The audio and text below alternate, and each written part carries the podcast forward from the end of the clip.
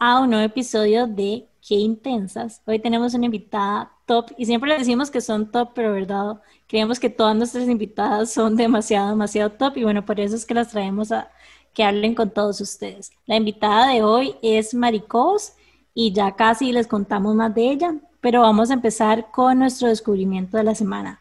Nani, ¿cuál fue el tuyo? Bueno, qué dicho estar aquí de vuelta. Em, cada grabación de episodio nada más quiero decir que para mí es un enorme privilegio y siento que aprendo demasiado, incluso estando aquí de locutora. Entonces, nada más quiero compartir esas buenas vibras de hoy. Y em, bueno, contarles que mi descubrimiento de la semana es que esta semana empecé un programa que se llama Good Food, que es como una limpia de 21 días, em, que lo diseñó un muchacho que se llama Sergio Leiva y de hecho ganó la Bienal de Diseño con este programa de nutrición. Em, es un programa, como les dije, que dura 21 días y de hecho los conocí porque me pidieron que les escribiera un artículo acerca de neurociencias y el cerebro. Entonces, de hecho, si van a mi perfil de The Science of Spirit, van a encontrar que en el link in bio tienen un enlace directo al artículo que escribí de neurociencias, que es como neurociencias para principiantes 101. Y bueno, les estaré contando más este mes cómo me va con esta limpia, que me tiene muy ilusionada. Pero bueno, ese es mi descubrimiento. Eh, Mari, ¿cuál es tu descubrimiento esta semana? Bueno, hola a todas. Eh, qué placer estar acá. Qué rico compartir este espacio con ustedes y con Jimmy y con Nani. Mi descubrimiento es semanal a propósito de comida, bueno, o alimentación más bien, y toda la coyuntura que estamos viviendo, el COVID, cómo nos, cómo podemos ser nuestra mejor versión. Y ustedes saben que este tema es supremamente importante, ¿no? Porque ya han habido estudios de qué exactamente es esta enfermedad o virus, etcétera, etcétera. Entonces, bueno, yo hago mucho ejercicio y de hecho pensaba, como mucha gente, que la sal, de hecho, la tenían completamente satanizada, entonces era, no, que la sal para los, los hipertensos, para los obesos, que es lo peor que hay, no consuma sal.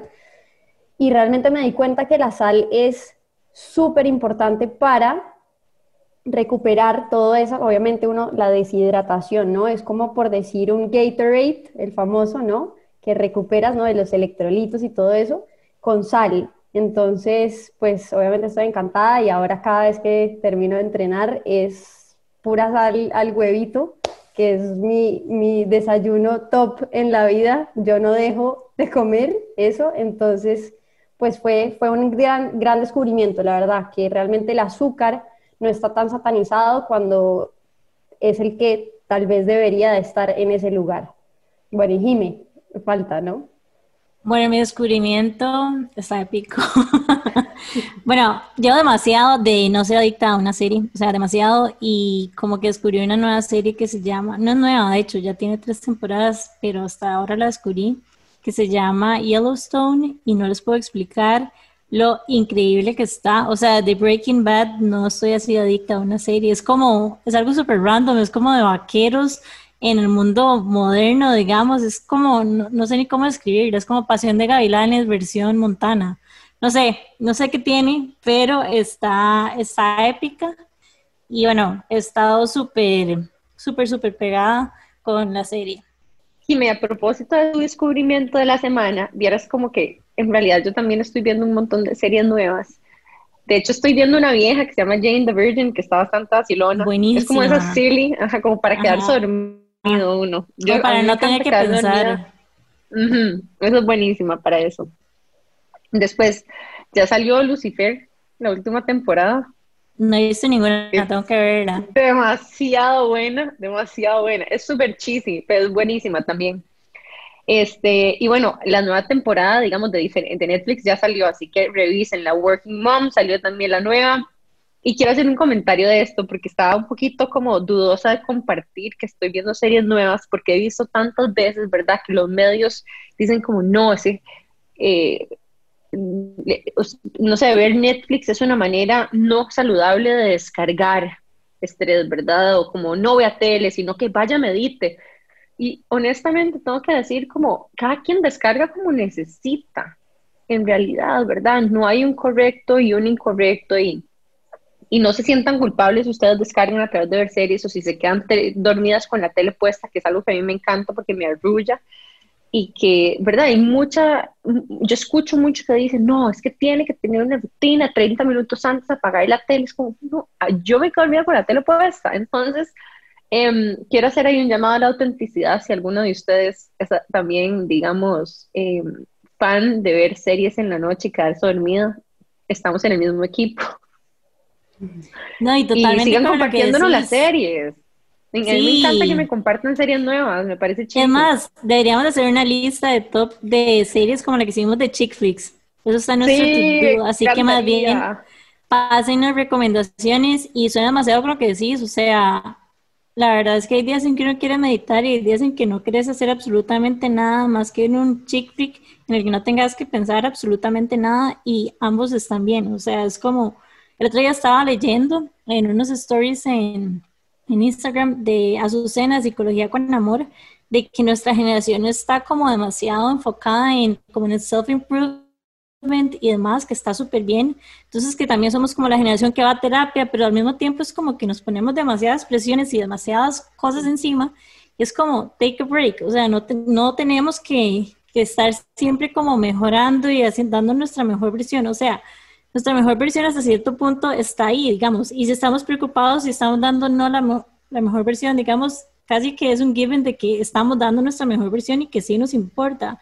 Entonces, como dejar un poco de lado, y lo dice alguien que le cuesta demasiado el autojuicio, digamos, de esos tiempos de, de descanso y de reposo. Así que gracias por tu comentario, Nani. Y bueno, aprovechando que ya tenemos los descubrimientos de la semana, quería presentarles a Mari.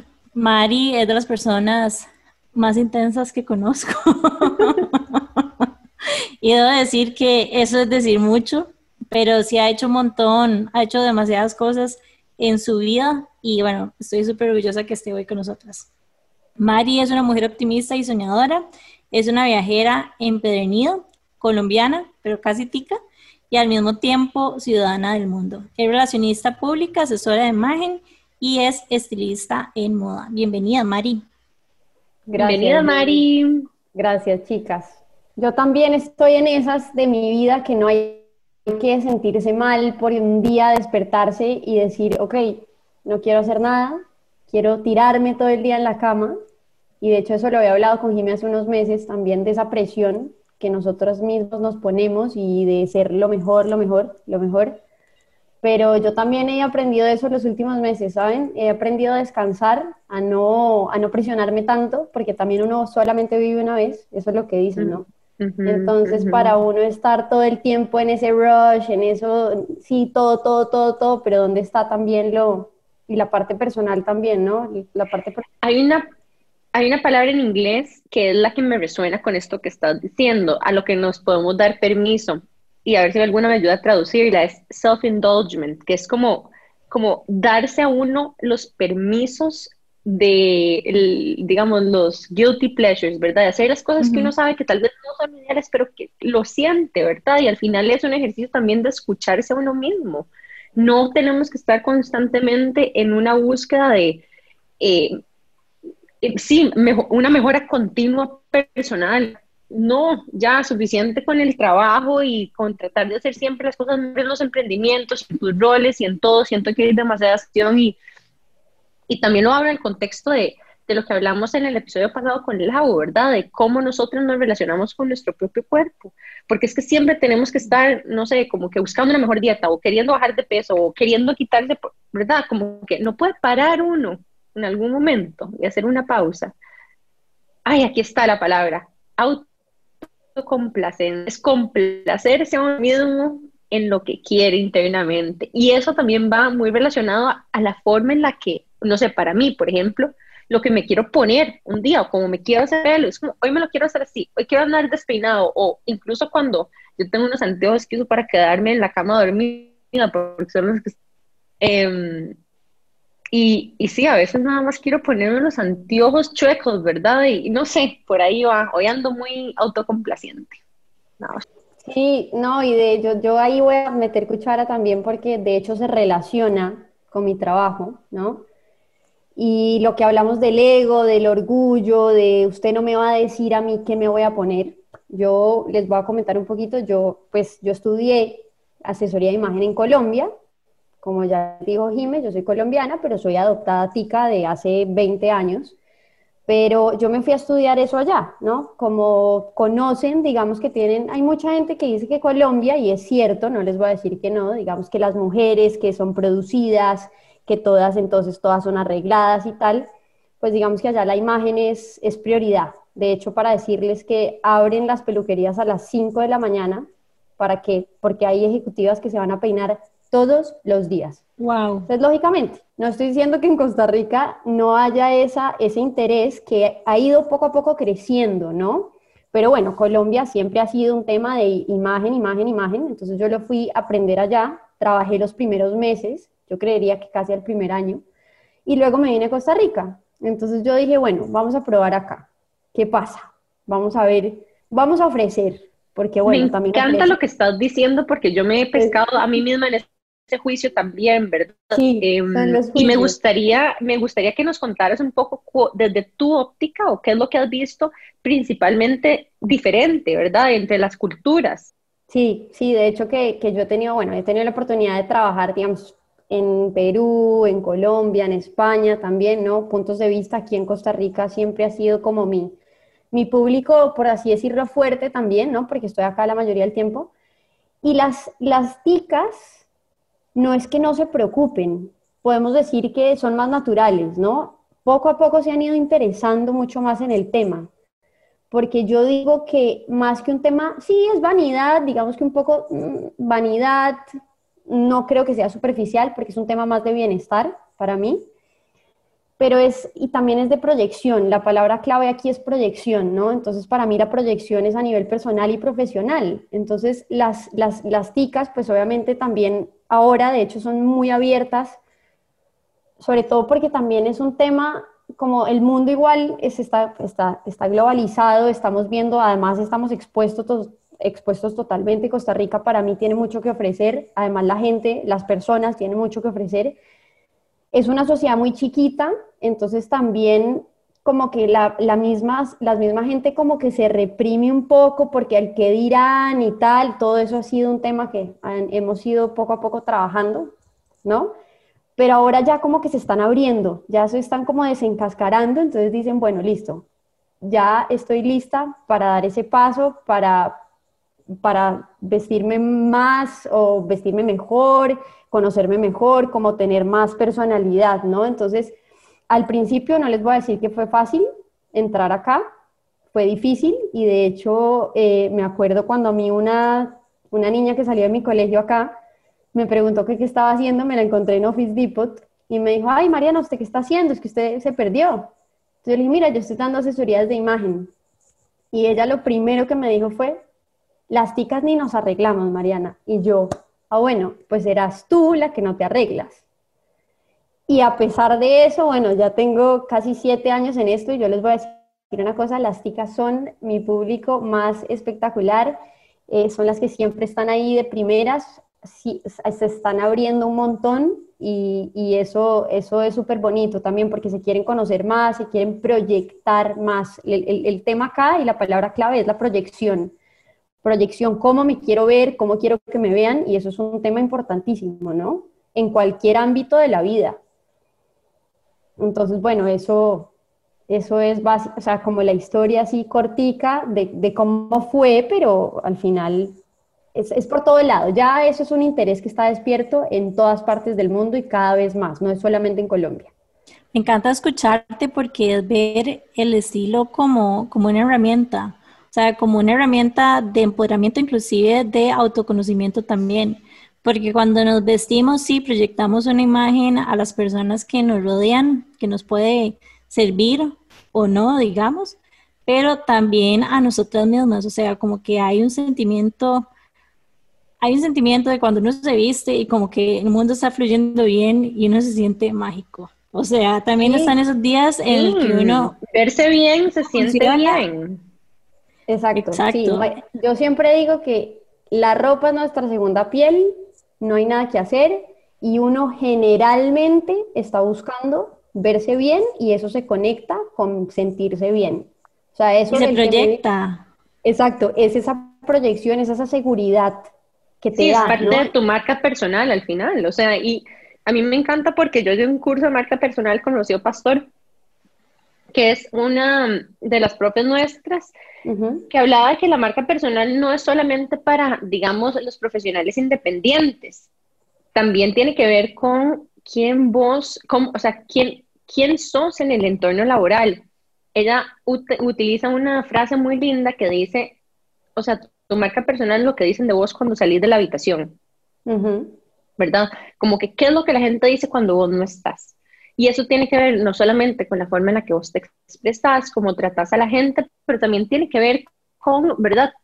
Tu vibra, la energía que pones, ¿verdad? La proyección que, y una parte importante de eso, creo que tiene también que ver con la forma en la que vos te ves, ¿verdad? Em, que se puede usar hasta, o sea, se usa hasta en el teatro, ¿verdad? Para, y eso es como lo que quiero demistificar, o sea, el teatro y las películas y las producciones y los emprendimientos, o la industria del entretenimiento, entiende eso de marca personal también, que se puede jugar con eso. Y me encanta porque al final eh, la gente de venta lo entiende súper bien. Y tal vez las personas que no hemos estado tanto expuestas al tema de marca personal o incluso a una gestión de ventas o etcétera, em, no hemos conectado también con esta parte de la imagen desde un lugar sano y saludable, que creo que... Exacto.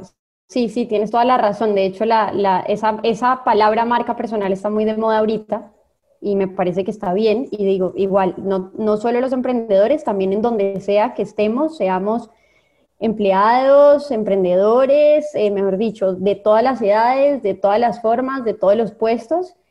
Y yo les quiero decir también algo y es que yo me considero una asesora, digamos, una asesora consultora. Yo trato de ser lo más real posible y yo siempre pues trabajo con las personas. El primer módulo, de hecho, que vemos es el estilo. Y hablando de los estilos, que si me pongo los anteojos, que si me pongo el pelo, que si me pongo esto, si me, mejor dicho, lo que te quieras poner, obviamente yo no voy a prohibir que no te pongas eso. Entonces, eh, para más o menos decirles que luego podemos entrar un poco más en ese tema, hay siete estilos universales en la moda y yo hablo y identificamos. Entonces una persona de hecho puede tener de uno hasta tres estilos y tú el fin de semana puedes ser seductora, pero entre semana puede ser tradicional, te puedes vestir con un traje y luego el fin de semana con escotes, con leggings, con todo y tú puedes ser y lo más importante es que tú sepas que puedes serlo. Y eso es, eso es lo primordial en mis asesorías, que es la raíz del árbol de la vida, literalmente. O sea, yo lo pongo así y hago la comparación.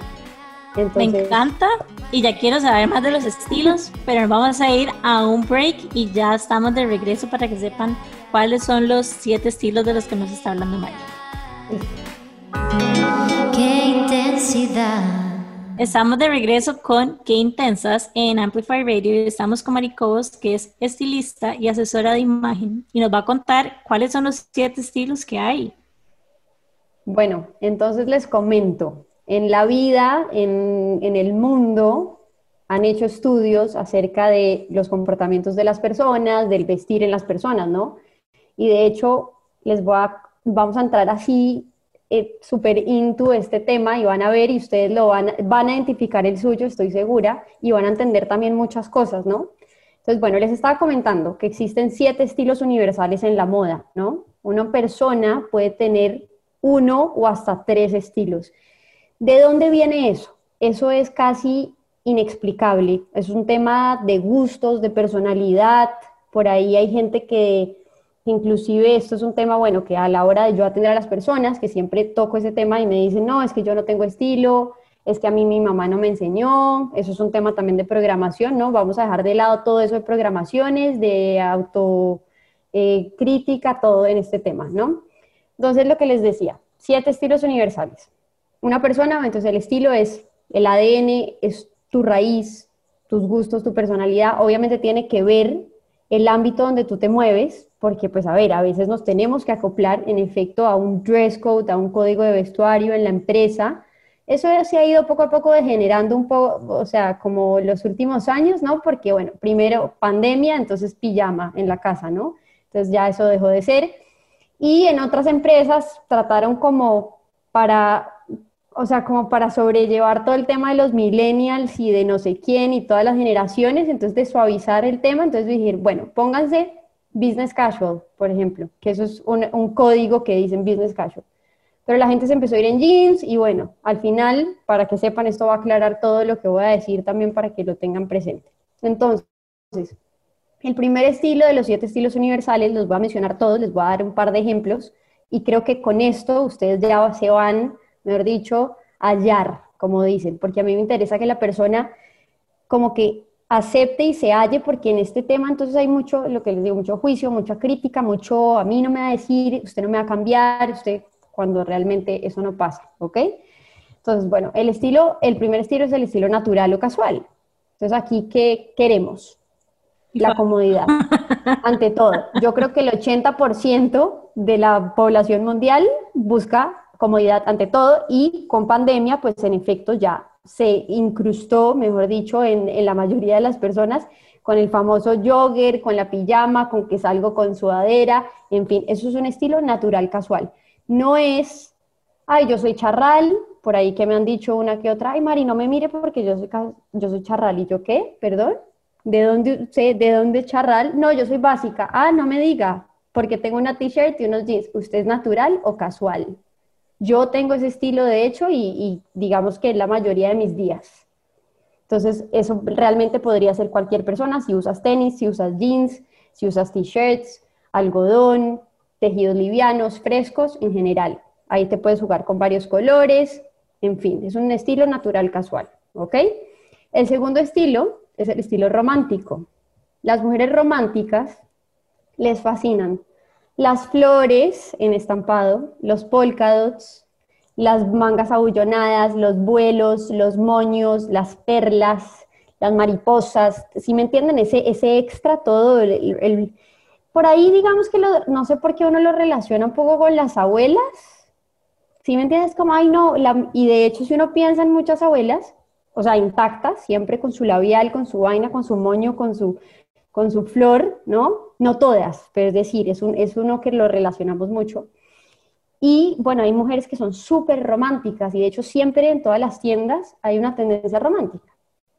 Entonces, por ejemplo, yo no soy romántica, a mí no me gusta ni el vuelo, ni la manga bullonada, ni el polka ni la flor, y no son flores así como abstractas, sino son el floripondio, lo que llamamos floripondio por todos pues lados. Quiero decir eso, a mí se me hace como que, yo le digo floripondio a eso, que hay como estampados por todo lado. Estampados por todo lado, eso es el floripondio. Y hay gente que le, hay mujeres que les fascina, les brota, y a mí me parece que se ven divinas, ¿sí me entienden? Y eso es, digamos, de una de las tendencias que y en todo este mundo al final, yo hablo siempre de los estilos que estamos tan influenciados por las redes, entonces que tú me ves a mí, Mariana se pone esto, la blogger se pone esto, se pone lo otro, pero como al final estamos tan acostumbrados a autocriticarnos, entonces uno dice, ay no, mira esa, esa blusa floripondia, a mí me fascina, pero es que no, yo no me la puedo poner porque solamente eh, Mariana se la puede poner, porque ella es fashionista y está, nada que ver. Si, si a ti te brota, si a ti te, te fascina, es porque eres romántica y te la puedes poner. Pero ese es uno de los estilos. Yo lo veo, me parece divino, tal, pero no es de mis estilos. Entonces ya aquí, van a empezar un poco también a, a conectar, por ejemplo, si tiene una hermana, una prima, una amiga, que entonces, por ejemplo, ay, es tu cumpleaños, Nani, entonces a ti te regalé esto y de repente es una floripondia y uno dice, pucha, el clásico regalo que uno dice, ay, gracias, pero uno está pensando como que yo no me voy a poner esto, pero entonces, ¿qué es lo que pasa? Ella es romántica, pero tú eres natural. Entonces no es un tema, o sea, y es cuando uno empieza a entender tanto que uno dice como, claro, la gente es distinta y la gente tiene estilos y ese no es mi estilo, entonces ya empiezo como a captar todo. Y de hecho ahí tú empiezas a conectar todo. Entonces, bueno, eso si quieren poner, de hecho ustedes si quieren investigar y todo el tema, ustedes ponen estilo romántico y les va a salir los outfits, las sugerencias, las cosas y uno ya se empieza a dar cuenta, ¿ok? Me encanta que tengamos estas palabras guías porque, o sea, de fijo, después podemos hacer algo de Pinterest y meterme a ver, ¿verdad? De inspiración, porque a veces no sé cómo buscar inspiración de outfits, no sé, que tengo una presentación o una reunión, ¿verdad? Y, y esto me está dando muchas ideas de cómo buscar, me encanta. Y ahí, claro, porque son filtros y a ti te, ayudan al final y empiezas a entender todo. Con esto uno empieza a entender absolutamente todo porque además es la base. Tercer estilo, el estilo tradicional. Entonces estamos hablando de un estilo tradicional de suit, de traje, tanto hombre como mujer. Lo podríamos clasificar como supremamente elegante, ¿no? Es, es como, digamos que ah, todavía hay gente, ¿no? La gente que trabaja en bancos o los abogados generalmente tienen ese dress code o ese código de vestuario que es póngase traje. Y estamos hablando de tres colores, negro, azul oscuro y gris, no más. Listo. No, digamos que es supremamente tradicional, dejémoslo así. Hay gente que dice que es aburrido, hay gente que inclusive, aquí entramos también en el tema de las edades, que eso es una cosa que yo también quiero borrar de las mentes y esa programación. Y es que, por ejemplo, puede haber una niña de 20 años que quiere ser abogada, que es economista, que, es, que le gustaría trabajar en un banco y le fascina ponerse el traje. Y listo, se lo pone, se pone el suit, ay, de mi mamá, el que era mi mamá, me compré esto pero también puede haber una señora que tenga 65 años y se vista de traje. Entonces, ¿qué es lo que pasa? O con el estilo romántico, por ejemplo, que también pasa. Entonces, la niña de 22 dice, no, es que yo me estoy vistiendo como una vieja, ¿no? Y la otra de 65 que le gustan las floripondias y le gustan los vuelos y todo, entonces ay no, es que yo lo que pasa es que siento que me estoy, que me estoy vistiendo como niña. Entonces, Mariana, necesito que me ayude. Y yo, a ver, tú puedes ser tradicional y puedes ser romántica, no importa la edad que tengas, puedes tener 11 años o puedes tener 90 años, pero ese es tu ADN y esa es tu raíz y es tu esencia. Y si te quieres poner una floripondia que tiene la misma niña de 15, lo puedes hacer. Eso es importantísimo, que la moda no tiene edad, el estilo no tiene edad. Eso es algo que siempre la gente me dice entonces se sienten mal y no hacen, no, no, no, lo usan porque les da como esa cosilla y creen que yo les voy a prohibir, pero yo no les voy a prohibir. Si al final la idea es que se descubran, se conozcan más y como que entiendan todo para efectivamente pues reflejar lo mejor de, de, de, sí mismos, porque cuando uno se conecta, oiga, yo soy romántica y natural, listo. Es mucho más fácil todo, o tradicional, ¿ok?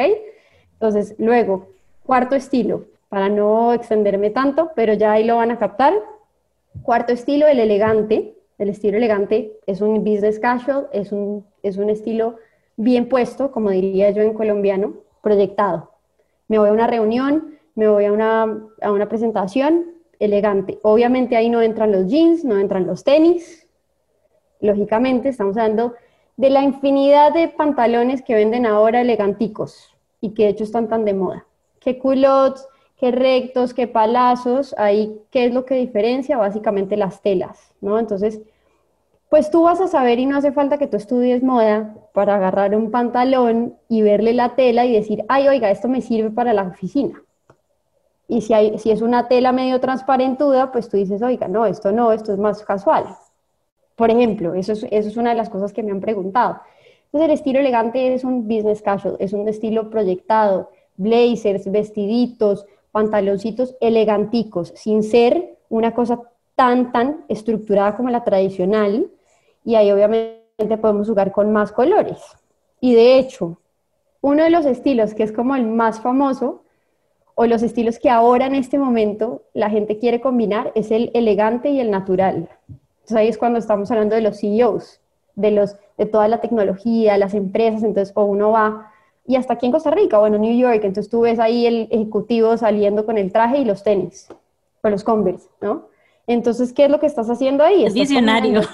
Exacto, es visionario, pero es el, oiga, es el founder. Exacto, que está, y no, tiene que ser el CEO, puede ser cualquiera. Yo insisto que, que, uno no tiene que ser CEO, de todas maneras uno se está proyectando, sea el, tenga el puesto que tenga. Pero ahí estamos combinando qué? El elegante con el natural. Y uno puede combinar entre sí estilos. Ahí es cuando empiezan a salir como las cosas así innovadoras, que uno dice, uy, me voy a poner este blazer con esta t-shirt, por ejemplo, que eso es clásico y yo ahora que atiendo a tantas mujeres, pues ellas como que quieren eso, es como lograr ese mix entre estilos. Entonces, eso es un súper eso es un super tip que ustedes pueden ir buscando y pueden ir investigando y ven estilo elegante, estilo tradicional, ahí pueden ver y pueden ver cómo hacer el mix, que de hecho se puede hacer. Eso requiere obviamente práctica, pero se puede hacer. Entonces, ese es el elegante, que también mucha gente lo tiene y todos lo tenemos que tener en, en algún momento de la vida, porque ese es el clásico estilo que es cuando, Dios mío, tengo una reunión, ¿qué me voy a poner? Dios mío, ¿qué me va a poner? ¿Qué me va a poner? Es el clásico. Y uno no sabe, entonces uno va y se compra el pantalón negro porque el pantalón negro es lo único elegante de la vida, que todo el mundo piensa eso cuando realmente no. Entonces, bueno, eso es una de las cosas así, como para decirles y para dejarlos pensando un poquito. Luego, sexto estilo, ya vamos a terminar. El sexto estilo, ah, bueno, no, el quinto, el seductor. ¿Ok? El estilo seductor más, o sea, el ejemplo es una Jennifer López, una Kim Kardashian. Creo que J. Lo está así encasillada completamente con ese estilo. Sofía Vergara también lo tiene. Prendas ajustadas, claramente escotes amplios, todo pegado, todo pegado, todo pegado. Es un estilo, pues a ver, es un estilo, existe. Y lo que les digo, yo conozco a mujeres ejecutivas tradicionales entre semana y en fin de semana seductoras. Y está perfecto no tienen por qué sentirse mal. Lógicamente entramos en el tema que tienen que saber diferenciar cuándo ponerse y cuándo no. Pero mientras uno lo sepa, quiero decirles que se puede. O sea, se puede y es totalmente natural y es parte de tu ADN. Entonces puede ser seductora y puede ser tradicional y puede ser romántica si eres muy camaleónica por ahí.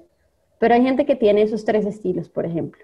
Entonces, seducción, J-Lo calzones que se vean, eso esa es la moda que volvió de los 2000, no sé si han visto, pero eh, el clásico con los... Jimena, usted se va a poner unos calzones que se le vean. Los, el low waist con el calzón así arriba. Eso ¿Se acuerdan como de, unos tan lines que la gente tenía como que se bronceaba con el, con el hilo y después se le quedaba marcadito? Sí, e, eso está tratando de volver. Saben que me he dado cuenta que no tiene nada que ver con esto, pero que siento como que está volviendo y es como April Lavigne y como esta tendencia como punk que está saliendo como en todo lado. No sé si es que yo estoy como sedada, pero que ahora es como trending topic y que una de las como Kardashians está con Travis, ajá, pero que tiene, o sea, siento como que estoy teniendo un flashback intenso a cuando era adolescente y escuchaba Skater Boy, digamos. De, hecho, de hecho, y ahí podemos entrar en el sexto estilo, que es el estilo dramático, que es el grunge, el rockerito, el punkerito, que también, eso también, por ejemplo, las famosas combat boots o las chunky boots, que son un hit, pues para mucha gente, para otra gente no, son dramáticas y son una, digamos, un complemento icónico del estilo dramático. Pero hay gente que a veces se confunde y pasa que, uy, eso es tendencia, uy, no, me las voy a comprar, pero dicen, al final no las puedo combinar, esto no es para mí, es que esto no, esto no, y es porque es un estilo dramático. O sea, y es cuando, o sea, tú en verdad empiezas a hacer filtros, pero ahora eso está volviendo con toda. O sea, de los 2000 los 2000 están volviendo con toda y eso es un estilo dramático para que sepan, o sea, es un estilo drama al final, colores oscuros, en climas fríos, digamos, unas, las pieles, los taches, las calaveras, eh, un poco darks, que de hecho, y hay gente que igual es, es, puede ser darks y, y seductora o tradicional, o, en verdad es súper interesante. O sea, y si ustedes se ponen a pensar, no sé en qué en universidad estudiaron, pero independientemente de una universidad o lo que sea, por ejemplo, una edición aquí en Costa Rica, una UCR, ¿no? O latina o lo que sea. Ustedes perfectamente ya pensando en eso, ustedes ya saben quiénes son los naturales, quiénes serán las románticas, las seductoras, las dramáticas, las tradicionales, las elegantes, tal cual. O sea, ni, mejor dicho, más claro que el agua, literal. Siento que esto es como en las películas que tienen como los, las argollitas de todos, ¿verdad? Como en Mean Girls, cuando llegaron y, y, estaban las mesitas, ¿se acuerdan? Como aquí se sientan, ya no sé. Exacto, literal. Yo estoy esperando todavía, bueno, a ver qué me decís, Mari, de esto. Em, no sé si hay un estilo, a dónde cabría esto, si es como en, casual o qué, pero hay un estilo que siento yo que es como un poquito más nerd y académico, con el que yo me identifico. ¿A dónde cabría ese? Ok, todo depende de, los colores que uses, también, digamos, puede ser un elegante natural, o si de repente, por ejemplo, o, o tú crees que más o menos medio hipsterudo o no. Porque, o sea, depende, ¿no? Pero el séptimo estilo es el creativo. Entonces están los ah, creativos. Puede ir por ahí. Exacto. Puede ir por ahí también. O sea, los creativos, hay creativos muy agresivos o muy, no agresivos, sino bastante, por ejemplo, pronunciados, que serían los que, los que combinan estampados, combinan tejidos, lentejuelas, terciopelo, ¿no? Empiezan a hacer como medio cosas medio loquillas. Este es Iris Apfel. Exacto, eh, exacto. Ella es literalmente el ejemplo de, de, creativo, un ícono. Y también saben quién más, Victoria Beckham es súper creativa porque le encanta usar colores, si ustedes, o sea, si ustedes la, la detallan, mejor dicho, ella se pone igual prendas así, muy de cortes simples, pero le fascina combinar amarillo con morado, rojo con verde, naranja con azul, y se pone unas combinaciones así súper locas, y eso tiene un estilo creativo, creativo elegante, en tu caso yo creo que puedes tener una combinación de tres. Todo depende al final de, lo que te pongas. Pero también hay en el Quiero preguntarte. Dime. No, Anane, más bien, ¿cuáles son tus estilos?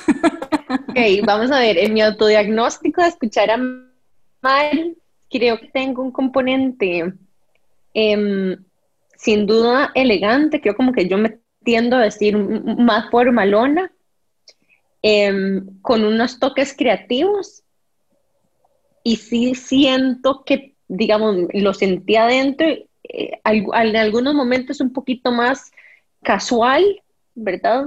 Eh, natural, perdón, que decías, pero tengo un componente importante, no sé si es de fin de semana o de repente se mete, de, de seductor. Seductora, seductora, sí, hay muchos que cuando Ajá, entonces tienen. Y típicamente hay como una combinación entre seductor, elegante y creativo, principalmente. Y de repente como que un casual por ahí, pero sí, por ahí me, identifico. Exacto. ¿Y tú, Jimmy? Vamos a ver, en 90-80% de mi tiempo natural, cuando tengo que ir como a algún evento o hay como algún dress code, digamos, elegante, y conecto con el dramático como porque, más que todo como por los zapatos y el negro y etcétera, como que, no sé, hay como un vibe ahí que me gusta, pero es como para fin de semana, digamos, entre semana mi prioridad es como la comodidad y como trabajo prácticamente sola, entonces realmente no, no es como que tengo un dress code que tengo que, que darle bola, pero me encanta ponerle nombre. Exacto, ponerle nombre, créanme que hace la vida mucho más fácil y ustedes pueden googlear, pueden investigar, pueden inspirarse, creo que de una manera más clara y eso de verdad que ayuda un montón. O sea, yo, por ejemplo, mis estilos son natural, elegante y creativo. Yo los combino según la ocasión, según el evento, con quién me voy a ver, etcétera, etcétera. Y miren, eso para mí, cuando yo descubrí esto, yo me di cuenta de quién era yo y cómo a mí cómo me gustaba vestirme y que era, o sea, si me entienden, como que conecté tanto todo que no importa dónde vaya, siempre voy a ser yo y siempre voy a estar segura de mis estilos. Digamos que inclusive como pensando, podrían como tratar de entender el dramático, o sea, como, vamos a ver si veo para atrás, digamos, con quién soy y qué es importante para mí comunicar y demás de hecho, es un tema que he hablado con Ani. Durante mucho tiempo, como que me chocaba tal vez que me vieran como, no sé, como la hija de, de papi y mami, digamos, especialmente como en el mundo de emprendimiento. Entonces quería verme como, no badass, pero como darme, o sea, como dar mi espacio, digamos, como sostener un poco mi espacio y no verme como pink y como girly, porque en su momento tenía como sus ciertos prejuicios y los asociaba como a, no sé, como a cierta debilidad, por decirlo así. Entonces, inclusive como viendo para atrás, creo que también hay como una explicación al por qué, digamos, de cada uno de los estilos con los que, con los que conecto. Y creo que me imagino que esto es también para todo el mundo. Para todo el mundo, para absolutamente todo el mundo.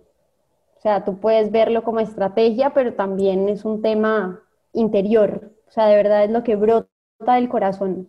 Yo le digo a la persona, ¿qué le brota? ¿Qué le gusta? ¿Qué le llama? Y tal cual. O sea, eso, eso, eso es el estilo, literalmente. Y uno puede abrir la mente a ciertas cositas, obvio, pero ese es tu ADN y eso eres lo que eres. Y cuando uno identifica el estilo, realmente todo es mucho mejor. Y por eso eso es lo primero que yo veo en las asesorías. Para que la persona tampoco piense, ay, esta me va a cambiar, me va a obligar. No, porque esto no se trata de obligar ni de cambiar. Me encanta esto que estás diciendo porque también sentir que uno no está encasillado en una sola cosa se siente bien. Em, y también, no sé, invitar a las personas y a que nos escuchan a, verlo con un lente distinto, ¿sabes? Que hay gente que siempre va como que overdressed a cosas o underdressed, ¿verdad? Que no hay necesariamente como que tantas reglas sociales, es más que tiene que ver con el estilo de esa persona. Exacto. Entonces, bueno, ese es como, como uno de los grandes aprendizajes que me llevo de esta explicación que me encantó, Mari, por cierto. Pero bueno, nos vamos a ir a un breve corte comercial y ya casi volvemos con más de la historia de Maricos y estos temas súper chivas de marca personal, asesoría de imagen, etc. Ya volvemos. Qué intensidad. Hola, hola, y bueno, volvemos con más de Qué Intensas aquí por Amplify 955 y hoy tenemos a Maricos, que es una asesora de imagen, con nosotros contándonos un poco más acerca, bueno, de todo este mundo de asesoría de imagen y em, pues parte de lo que te queríamos preguntar, María, es, ¿verdad? ¿Cómo has vivido vos esta experiencia de llegar a ser una asesoría de imagen o incluso cómo ha impactado esto en tu vida? Bueno, a mí, honestamente, me cambió la vida. Por eso es que insisto en que me gustaría enseñarle absolutamente a todas las mujeres esto que aprendí. Porque yo, o sea, les puedo jurar que yo hace siete años no era la Mariana que soy ahora. O sea, yo era, yo tenía muchas inseguridades en la vida. Creo que, o sea, también de autocrítica pura y dura también estaba metida con el tema del solamente tres colores o el safe zone de colores, que el negro, que el blanco, que está bien, no tengo nada en contra de esos colores, pero pienso que la vida también es mucho más color, ¿no? De todas maneras, cada quien es dueño de, su vida y, y, puede ponerse, ¿no? Pero cuando aprendí esto de los colores, de las contexturas, de las prendas, de todo, miren, a mí me cambió y de los estilos, que ahorita les voy a dar un ejemplo también clarísimo de, de en qué momento crítico por así decirlo, de mi vida, a mí me ha ayudado tanto esto, ¿no? Y conocerme más, como yo digo, es conocerse más para tener la certeza, para despertar conciencia, y no es un tema que a mí me cierre la mente, sino que me va a ampliar la mente, porque voy a tener muchas más opciones y como les digo, al final cuando uno ve y uno capta y uno despierta conciencia, creo que es cuando uno realmente se siente seguro de sí mismo. O sea, si uno dice, listo, estoy consciente que quiero cambiar esto, que quiero aplicar esto, que quiero practicar esto, pues todo se hace mucho más fácil. Y las herramientas de la asesoría me han ayudado a hacer eso y me han ayudado a mi carrera como para emprender, porque pues ya sabemos que este no es un tema fácil para vender porque estamos lidiando con, con el ego de las personas y demás, pero yo me adueñé del, me apropié, me, yo digo, me como el mundo y me apropio y voy a donde sea que tenga que ir puede ser, mejor dicho, la Casa Blanca, la reunión más importante que me pasó. Hace dos años yo fui a trabajar a la revista Glamour en España y con respecto a todo esto que estamos hablando y de lo que a mí me enseñó, es que claro, imagínense Mariana Cole, pues no tiene nada que ver que uno sea latinoamericana, pero en fin hay de todo para todos, ¿no? Uno dice, uy, bueno, listo, voy a llegar. Pero mis amigas, mi mejor amiga, de hecho me decía, Mariana, ¿qué se va a poner? En la clásica pregunta que uno dice, ¿qué se va a poner para la fiesta? ¿Qué se va a poner? Pero Mariana, esto es el primer día en la revista. O sea, usted, usted tiene noción, usted está consciente de lo que usted va a ir, o sea, usted va a entrar a esa oficina y va, o sea, es una revista de moda española, ¿no? Y miren, yo tenía muy claro mis estilos, listo, perfecto, natural, elegante, creativo, ok, obviamente me voy a proyectar, porque tengo que darme ahí mi, mi ton, mi son, ¿no? Tengo que ser Mariana, soy colombiana, orgullosamente, vengo de tal, tal, tal, me voy a adueñar, esa es la palabra, apropiarse de las situaciones, no importa, porque tú estás seguro de ti mismo y tú dices, me como aquí el mundo y nadie me va a parar. Bueno, listo, yo dije, perfecto, voy a mezclar hoy elegante creativo. No me voy a ir en jeans porque, a ver, no me puedo ir en jeans. No es que no pueda porque sí se podía. Pero es decir, Mariana se va a proyectar. Listo, me pongo un pantalón verde, medio elegantico, perfecto. Verde, una blusa también medio, digamos, creativa, elegante, naranja. Ok, me voy a poner acá mi combinación de colores poderosa, que yo me siento cómoda, ¿no? Pero es una combinación innovadora, que yo creo fielmente en el poder del color, creo que lo digo hasta, mejor dicho, hasta en la sopa, digo color, color, color, porque el color es presencia, el color te da personalidad, en fin, tú llegas con un color que no sea de los comunes y siempre vas a llamar la atención. Eso es también mi mensaje. Pero bueno, Mariana se pone su naranja y su verde, se pone unos Oxfords, que a mí yo no uso tacones, yo no estoy diciendo que no tenga que usar tacones. Listo, llega la revista Glamour, perfecta, como si nada, ¿qué tal? ¿Cómo están? ¿Qué gusto, tía? ¿Qué todo? Mejor dicho, está hasta mejor vestida que el, el 80% en esa oficina pero no hubo ni un solo día en el que Mariana Cobo se sintiera incómoda, porque yo era yo y yo me estaba poniendo mis colores, mis cosas, me estaba combinando con todo lo que aprendí. No estoy diciendo que yo nací con, con ese aprendizaje, que es lo que le digo a la gente. Yo no nací aprendida, nadie nació aprendido. Yo aprendí y he ido practicando, pero eso a mí me ha hecho y me da una seguridad que yo no les puedo explicar. Por eso, no importa donde sea que vaya, a la revista, a esto, a lo otro. O sea, a mí me da una seguridad impresionante. Y claro, y eso pues también yo digo, esta soy yo, y obviamente pues es lo que les digo, es un tema también psicológico. Y yo me he trabajado psicológicamente y todo eso, que al final es un tema psicológico y también comprobado. Entonces, pues cuando uno comprueba las cosas, es más fácil, ¿no? Para la conciencia, despierto, listo, esto es así, porque esto es así, está comprobado, pero pero también psicológicamente yo misma me voy a arriesgar y eso es lo que yo he ido haciendo. Y pues obviamente yo, a veces a mí me pueden ver de amarillo pollo y, ay, mire, parece un pollo. Y yo digo, puedo parecer un pollo, a mí no me importa lo que diga la gente, yo me siento feliz, realizada, iluminada y yo puedo hacer lo que yo me proponga. Entonces, eso, ese fue, les pongo ese ejemplo así, clarísimo, que ni nerviosa, ni preocupada, es más, no duré ni, mejor dicho, 10 minutos alistándome literalmente para ir a la revista Glamour España a trabajar. Entonces, ese, ese es así clarísimo y para todas las otras cosas que he tenido, pero creo que eso fue un momento como, como un clímax ahí en, en mi historia, porque era un trabajo pues al final súper chévere, súper importante y yo pues lógicamente me tenía que proyectar, como en todo lado, ¿no? Proyección. Entonces, me encanta, sorry que te interrumpí, ¿no? Pero me encanta, Mari, como escucharlo y ver como una herramienta en el que, una herramienta, digamos, la manera en que nos vestimos, en el que al final de cuentas terminamos como abrazando nuestra autenticidad y nos sentimos cómodos y sentirnos cómodos, la verdad es que nos, o sea, nos impulsa y nos hace sentir seguras con nosotras mismas. Entonces veo el estilo como una herramienta, pero algo que dijiste que también resonó mucho o me puse a pensar mucho fue también en el color. Y es que en realidad hay una psicología del color. O sea, y no sé si esto aplica también en moda, pero digamos, por ejemplo, en diseño gráfico, cuando yo estaba aquí, no sé, que el azul es si querés como paz y tranquilidad, que el negro si querés elegancia, que el morado si querés como creatividad. Entonces, no sé si esto aplica también y que inclusive lo podríamos utilizar a nuestro favor dependiendo de la ocasión a, a donde vamos a ir. Sí, de hecho, de hecho yo veo eso también en las asesorías de color, la psicología del color es igual aplica, así como en los logos, en, mejor dicho, en el vestir también aplica, tal cual el azul, el amarillo, eso también es estrategia. Y como yo le digo siempre a la gente, o sea, yo sé que, bueno, el tema de psicológico y todo eso, pero uno tiene que ser estratégico en la vida, tanto en la vida personal como en la vida profesional. O sea, es un tema, estrategia táctica. Yo cómo me voy a desarrollar, cómo me voy a mover. O sea, uno no debería tener todo planeado, cuadrado. Yo se los digo yo que soy cuadrada, totalmente así, intensa.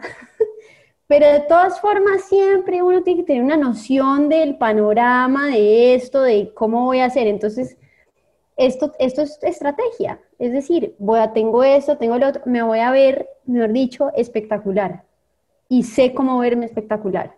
Entonces, esa va a ser mi estrategia. Y también con los colores igual. Psicológicamente quiero transmitir o quiero que un color me ayude porque los colores a uno lo ayudan, le apoyan los mensajes. Entonces me voy a poner amarillos y además es un, tengo una, una conferencia a las 7 de la mañana en Bogotá eh, que está a 6 grados gris. Entonces ¡Ah! Dios mío, pues amarillo.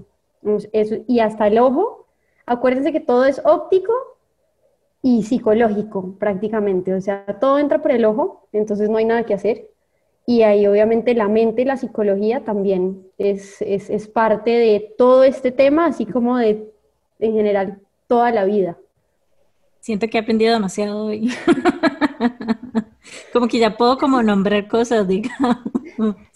No, y, me encanta que también como que siento que esto es nada más como la punta del iceberg, ¿verdad? Hay tanto más que podemos aprender de esto y de hecho, bueno, Mari, eh, un par de últimos tips, porque estamos llegando al final del episodio, pero no sé, tal vez como cosas que deberíamos de evitar. Un par de cositas que deberíamos de evitar. Bueno, como yo les dije, no me gusta ser la asesora que prohibido esto, rotundo no. La verdad, para mí no me gusta eso. A mí no me gusta eso y hay que ser muy también sutil con, con las personas. Uno no puede prohibir. Pero a ver, digamos que una de las reglas así, podemos, fíjense en las proporciones de las cosas cuando se vistan, ¿no? Pues sí, depende, unos de baja estatura, entonces no uses cosas que se vean enormes o gigantes, ¿no? Proporciones, tanto, bueno, podemos hablar, pues Jime, digamos, tiene accesorios, que en teoría no es que eso sea, o sea, una ley, por así decirlo, pero serían las proporciones, en el tema de, creo que, en el tema de colores, para mí no hay restricciones tampoco. Tú puedes usar tres o cuatro colores en un, en un, look si quieres. No me parece así rotundo, no tampoco. Y creo que una cosa que sí es importante en la imagen y todo esto es, pues, mantenerse. Eso no es ni siquiera tanto de moda, simplemente mantener las cosas en, en buen estado. Eso sí sería como algo no o un rotundo no, ¿no? No vayas a, vestirte y depende, estrategia, acuérdense, no vayas a vestirte con una camisa rota si vas a ir a verte con, con, el que te va a entrevistar, eh, pues trata de mantener las cosas, sobre todo estratégicamente, limpias, los zapatos, el estado de las cosas. Creo que eso sería lo que yo les puedo decir, porque para mí la moda es libertad, es creatividad, es, mejor dicho, es, es un arte también, y, tiene, o sea, es, mejor dicho, es tu segunda piel, es tu aliado. yo siempre digo que es el aliado. Entonces, para mí no hay algo prohibido, no. Rotundo no, serían esas cositas que les puedo decir. Yo les voy a dar un tip que aprendí de, de Mari. Y bueno, para aprender más de esto, síganla en su Instagram, ya les vamos a decir dónde pueden encontrarla. Y fue como mind blowing darme cuenta de que había como dos divisiones, cálida o fría, de darme cuenta cuál era yo. O sea, y es que haces como un test para darte cuenta cuál sos y después de, de eso como que todo tuvo sentido. O sea, como las camisas o los vestidos o lo que fuera que me gustaban, como que tenía sentido el por qué me estaban gustando y no era nada más como porque no era un feeling, sino que había como una razón detrás. Entonces, bueno, hay demasiado que pueden aprender con Mari y por eso me gustaría preguntarte, Mari, como qué cursos pueden hacer con vos, dónde pueden encontrarte y qué, qué más pueden seguir aprendiendo de Maricobos. Claro, bueno, yo tengo mis redes, mis redes poderosas que me he dedicado a que fuera más que todo como una revistica, ¿no? Como no es solamente mi página, sino que es de todos. Entonces yo en mis redes sociales, que en Instagram, digamos, es la más activa, mi cuenta es guion bajo, o sea, rayita abajo, Mariana Cobos, rayita abajo. Ahí tengo todo el formato es lo que les digo, con, como si fuera revista con sus artículos, con sus tips, con las tendencias, analicemos tendencias, combinemos colores. Obviamente, pues también hago ahí la parte de mercadeo de si eres cálida o fría, que eso es un tema de las tonalidades, que eso tiene también un background y una, una teoría, es una cosa de locos, pero en efecto es, es, es cierto. Mind blowing. es mind blowing, está comprobado que hay tonalidades, hay dos tonalidades, eso bueno, ya si quieren profundizar, conmigo lo pueden profundizar con toda, eso es, creo que es mi, mi, don, es la colorimetría y el color, y a mi Dios, o sea, el universo y Dios me dieron ese don del ojo, así, el ojo crítico, poderoso, estético, en ese sentido. aparte que he estudiado ya dos veces esto. Entonces, bueno, ahí en mis redes, obviamente pueden consultarme lo que sea, van a ver, yo siempre trato de hacer, de escribir cositas que les aporten contenido relevante para ustedes, para que aprendan, para que se inspiren. Y ese ha sido desde el día número uno mi objetivo. O sea, más que obviamente me encantaría que lleven asesorías conmigo, porque hay asesorías. Pronto voy a lanzar unos cursos también, un poco más generales, porque las asesorías son one on one.